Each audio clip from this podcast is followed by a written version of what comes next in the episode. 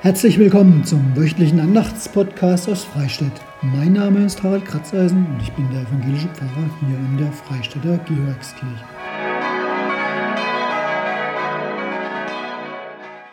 Sonnige Grüße an einem Samstagnachmittag aus Freistadt. Gefühlt die ersten Sonnenstrahlen seit ungefähr einer Woche oder mehr. Nachdem ich heute Morgen mit Schnee im Garten aufgewacht bin, habe gedacht, ist denn schon wieder richtig Winter? Kommen jetzt die Sonnenstrahlen raus, die sagen, hm, nein, es ist Frühling und das ist schön so. Morgen ist Palmsonntag, 10. April 2022. Mit ihm beginnt die sogenannte Karwoche. Das ist die Woche, in der das Leiden und Sterben von Jesus im Mittelpunkt steht. Vom Einzug Jesu in Jerusalem, eben an diesem Palmsonntag, bis zum Tod am Kreuz am Karfreitag. Mit dem Blick auf den Ostersonntag, den Tag der Auferstehung. In dieser Woche, da soll uns einfach der Wochenspruch begleiten. Der steht im Johannesevangelium in Kapitel 3. Und da sagt Jesus von sich, der Menschensohn muss erhöht werden, damit alle, die an ihn glauben, das ewige Leben haben.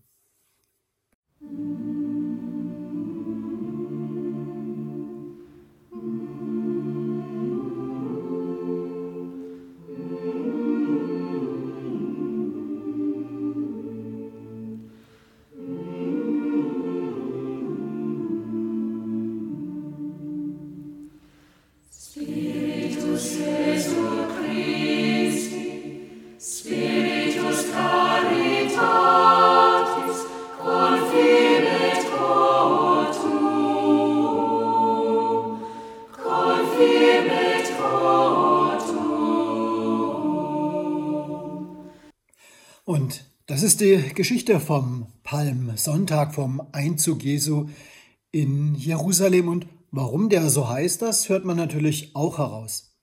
Aus dem Johannesevangelium ebenfalls Kapitel 12.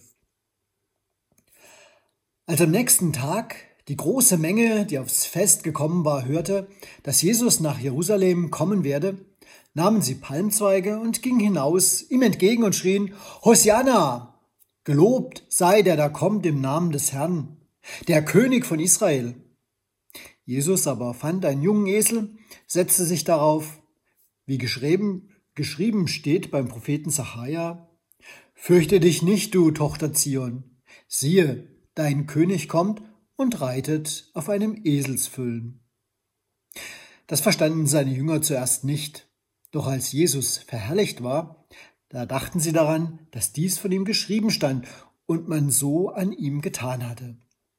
Die Menge aber, die bei ihm war, als er Lazarus aus dem Grabe rief und von den Toten auferweckte, bezeugte die Tat. Darum ging ihm auch die Menge entgegen, weil sie hörte, er habe dieses Zeichen getan. Die Pharisäer aber sprachen untereinander, Ihr seht, dass er nichts ausrichtet. Siehe, alle Welt läuft ihm nach. Spiritus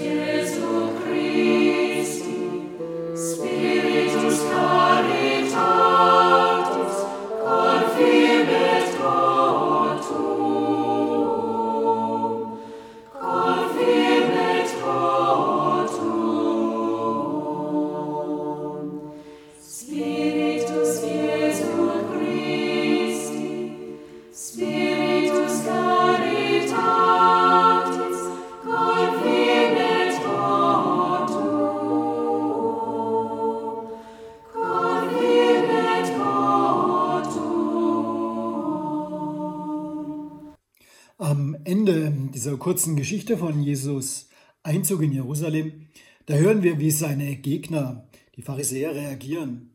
Sie fühlen sich ohnmächtig. Sie denken, wir können nichts ausrichten. Die laufen ihm alle hinterher, weil er Wunder getan hat, weil er Lazarus auferweckt hat. Und jetzt begrüßen sie ihn wie ein König. Ihre Reaktion? Wir sehen sie wenige Tage später. Gewalt. Sie versuchen, Jesus umzubringen und es gelingt ihnen auch, indem sie die Römer dann zur Hilfe nehmen. Aber das ist dann die Geschichte von Gründonnerstag und vor allem Karfreitag. Ohnmächtig fühlen sich zurzeit auch viele Menschen. Zwei Worte sind es, die bei uns, so habe ich das Gefühl, das Gespräch bestimmen. Zeitenwende und Erschütterung. Ob die immer so richtig gebraucht werden, darüber ließe sich streiten, vor allem die Sache mit der Zeitenwende.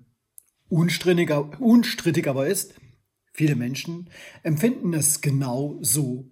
Sie sind erschüttert und sie haben das Gefühl, es wird alles anders. Die Zeiten wenden sich ganz krass. Gebraucht hat das Wort Zeitenwende übrigens unser Bundeskanzler in seiner Regierungserklärung Ende Februar schon. Und seither kennzeichnet dieses Wort den russischen Überfall auf die Ukraine und die Tatsache, dass vor allem die europäische Welt dadurch und natürlich durch die folgenden weltweiten Sanktionen gegen Russland eine andere geworden ist. Von alledem sind die Menschen bei uns und in vielen anderen Ländern tief erschüttert worden. Die Nachrichten in Zeitungen und Fernsehen beschäftigen sich auch mit unserer Stimmungslage und mit der Frage, was sind wir eigentlich bereit selber auszuhalten, falls die Sanktionen gegen Russland auf uns zurückwirken und wir die Kosten dann vielleicht gar nicht tragen können? Können wir das? Kriege und auch die mit ungeheuerlicher Rücksichtslosigkeit, die gab und gibt es an allen möglichen Ecken dieser Welt, ist eigentlich leider, leider nichts Neues. Im Jemen, oder in Syrien, um nur zwei Beispiele zu nennen. Aus der Geschichte könnte man auch Armenien, Aserbaidschan oder Tschetschenien anfügen. Dort hat Russland auch schon bösartige Kriege geführt. Sozusagen die Vorgeschichte zum jetzigen Krieg in der Ukraine. Und ganz ehrlich, viele Flüchtlinge, die kennen wir auch schon seit Jahren. Nur hat sich Europa von ihrer Not mehr oder weniger abgesperrt, eingeigelt, versucht, diese Not fern, fern von sich zu halten. Aber jetzt ist irgendwie alles anders geworden. Der Krieg in der Ukraine und seine Folgen sprengen Dimensionen und auch unsere Vorstellungskraft und auch Grenzen. Und so mancher sagt, wir schauen in eine düstere Zukunft. Wer ganz dunkel blickt, der sagt, wir müssen damit rechnen, dass möglicherweise ein dritter Weltkrieg droht. Ich weiß es nicht, aber ich will hoffnungsvoll bleiben. Aber wenn wir es genau überlegen, das alles wegen, ja, eines Mannes oder seiner Regierungsmitglieder vielleicht noch, die ein starkes, weltweit gefürchtetes, ich möchte mal sagen, Großrussland wollen, und dafür Völkerrecht brechen und Kriegsverbrechen begehen und gleich noch mit geschickter Propaganda einen großen Teil der eigenen Bevölkerung entweder hinter sich versammeln oder einfach zum Schweigen bringen. Und die, die es nicht aushalten, die verlassen das Land. Der Krieg in der Ukraine ist nicht zu rechtfertigen, keinesfalls, durch nichts. Und das wissen die Machthaber in Russland auch. Warum sonst sollten sie das Wort Krieg verbieten? Denn hätte alles sozusagen seine, hm, bei Krieg kann man das Wort nicht benutzen, aber hätte alles seine gute Ordnung, müsste man doch nichts verbieten.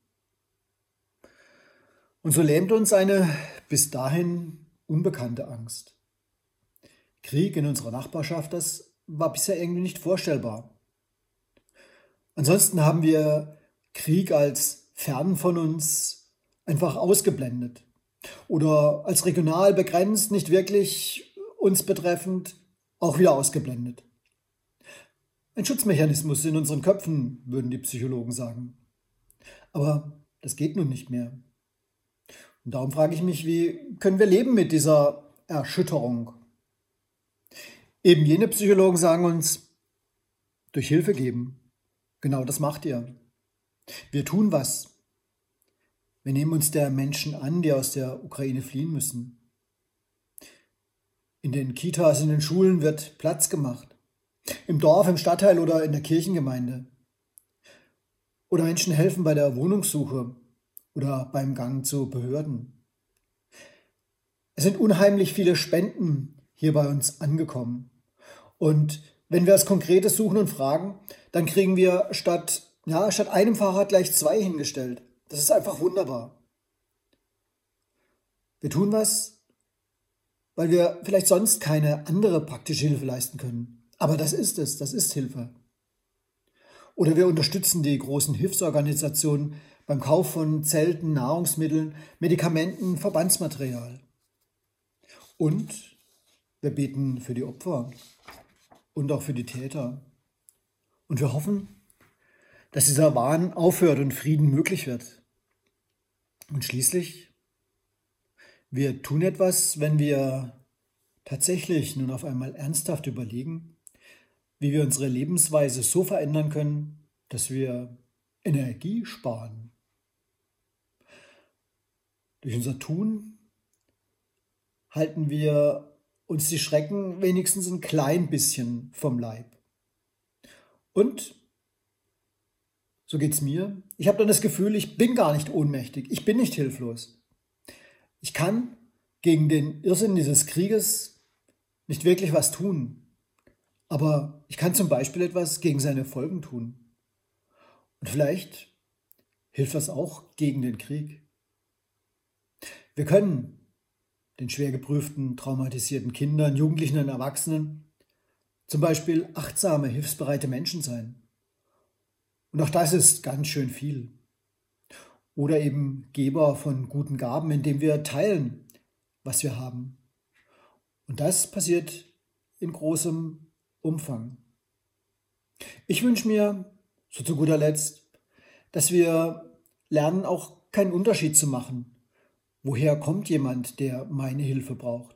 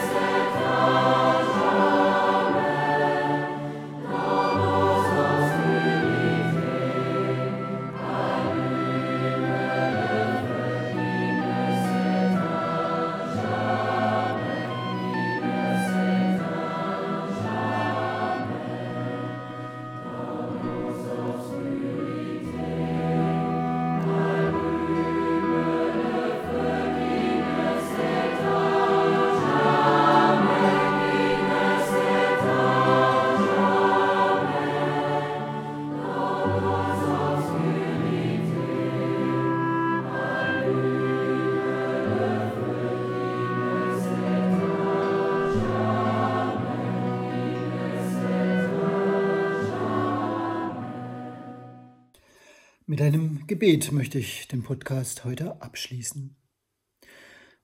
Du Jesus Christus, in deinem Leiden und Sterben ist dein Weg zur Vollendung gekommen.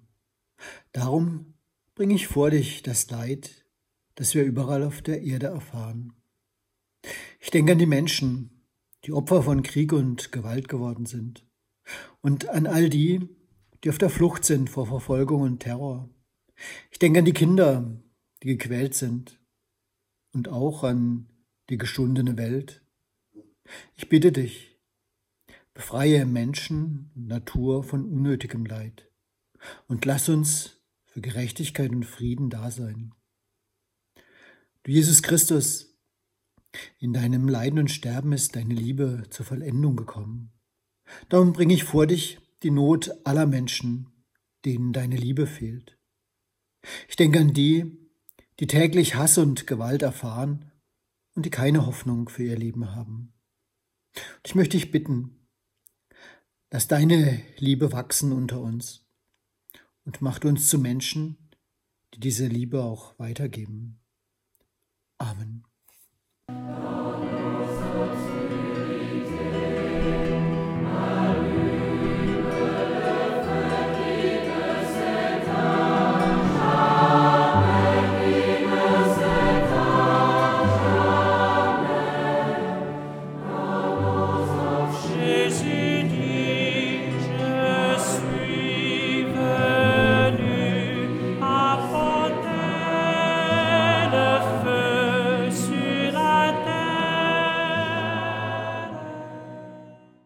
Und für heute, da möchte ich mich von euch verabschieden.